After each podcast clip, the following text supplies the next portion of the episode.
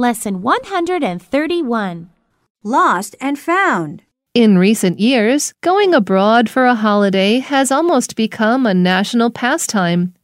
Traveling is indeed fun. But those of you traveling for the first time, beware. What should you do if you lose your luggage? Don't panic. Just go straight to the airline you're traveling with. They'll direct you to the lost and found department. In most cases, they'll find your luggage.